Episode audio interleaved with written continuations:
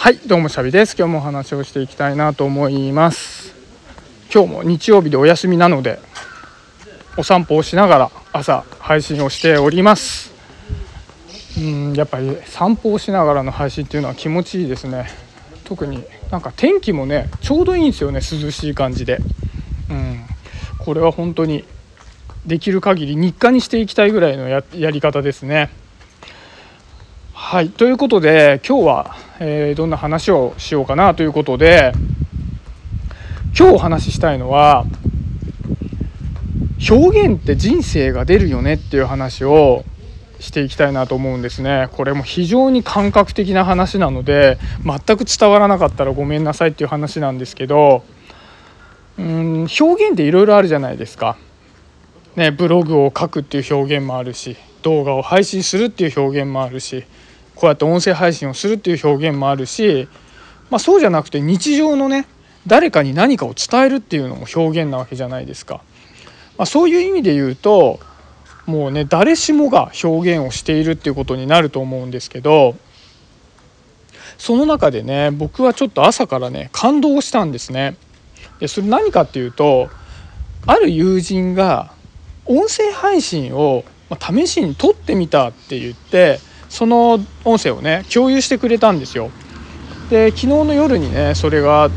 まあ、共有してくれてたので今日の朝起きてすぐ聞いたんですよね。そしたらねそれにえらく感動してですねその音声配信ってやっぱり初めて撮るのでまあね勝手が分からなかったりなんかいろいろねこう拙い部分とかが本人としてはもしかしたらあったのかなと思うんですけど、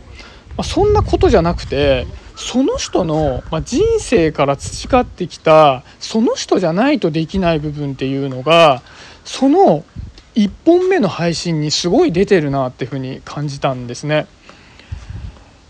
で、まあ、僕はじゃあ同じ音声配信で言うと2年ぐらいやってるんですよね。このヒマラヤは1年ぐらいですけど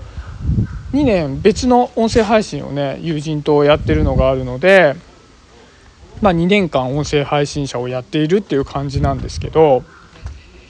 まあ、そういうふうに2年間じゃあ同じ手段を使ってアウトプットをしていると、まあ、いろんなね課題にぶつかるわけですよね。あここがうまくないから直したいなとか、ね、えーととかあのとかそのとかいっぱい言っちゃって聞きづらいから言わないようにしたいなとかなんか分かりやすくないな抽象的になりすぎちゃったなとかなんかいろんなことをね迷うわけですよね。でそれを直しながら、まあ、少しずつね上達していけたらいいななんて思いながらやるわけです。で実際このヒマラヤの音声配信も今まで2年前からやっているものっていうのは友人とね対話形式でやってるものだったので1人で喋ってるわけじゃなかったんですね。でいや1人で喋るっていうのも上手くなりたいなと思ってそういう動機で始めたのがねこのヒマラヤのラジオなんですけどまあじゃあそういうふうにねじゃあ一人喋りをするようになってきたら一人喋りにもねちょっとずつ慣れてきて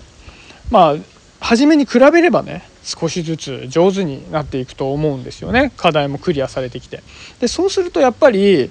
アウトプットっていうのは同じことを続けていけば少しずつ上手になっていくと思うんですよ。なんですけどその人のその人にしか出せない魅力みたいなものっていうのはもともと備わっているんだろうなっていうふうに思うんですね。それはそのアウトプットの手段によって身につけた魅力ではなくてその人が生きてきた中で身につけた魅力なのでそその音声配信なら音声配信ブログならブログっていうのを練習したことによって出せる部分ではないと思うんですね。言い換えると他の人が一生懸命練習したからといって別の人がやっている魅力経験から出した魅力っていうのをトレースすることはできないと思うんですその人はその経験をしてきてないからで僕はねその人の初めてやったという音声配信を聞いた時にその部分をめちゃめちゃ感じたんですよね。この人が今まで培ってきたものっていうのがしっかりと音声に出ているなっていうふうに感じたんです。でそれは僕が多分今から5年10年練習したとしてもその部分が同じように出せるかって言ったら出せない部分だなって思ったんですね。でやっぱり、まあ、僕もねもちろんそうなんですけど何かの表現とかっていうのを練習していった時にテクニックとかあ必要ないところをここ削ろうとか知識を身につけようとか分かりやすく説明する能力を身につけようとかこういうふうにやったら面白いかもしれないなとかそういったことっていうのはどんどんどんどん積み増されていくと思うんですけどそうなってきた時にあ今自分だから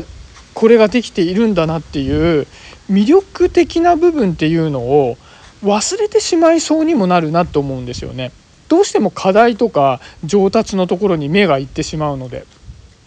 なのでま、どういった表現をするにしてもその部分っていうのは必ず立ち返っていかなきゃいけないなっていうのをねその人の初めての音声配信を聞いた時にねすごい強く思ったんですよね。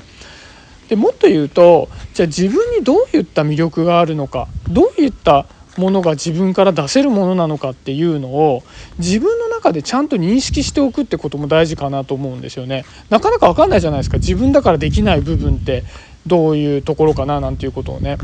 もしかしたらその方の音声配信初めてやったのもご本人が自覚的にそれをやったわけではないかもしれないなと思うんですよ。いやおそらくそうじゃないだろうなって思うんですね。でもそれが出てるっていうことですよね。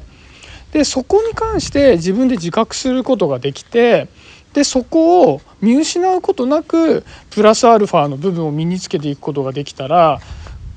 自分にしかできない音声配信できちっと聞きやすくてさらに魅力的なものができていくと思うので僕はねやっぱり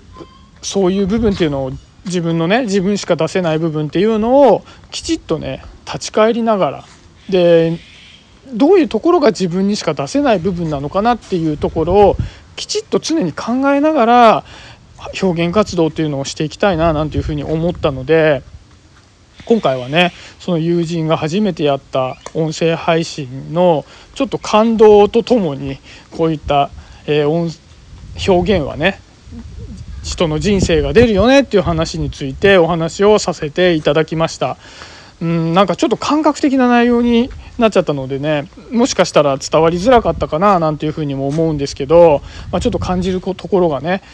あってもらえたら嬉しいです。ということで今日はそんなところで終わりにしようかなと思います。今日もありがとうございました。シャビでした。バイバーイ。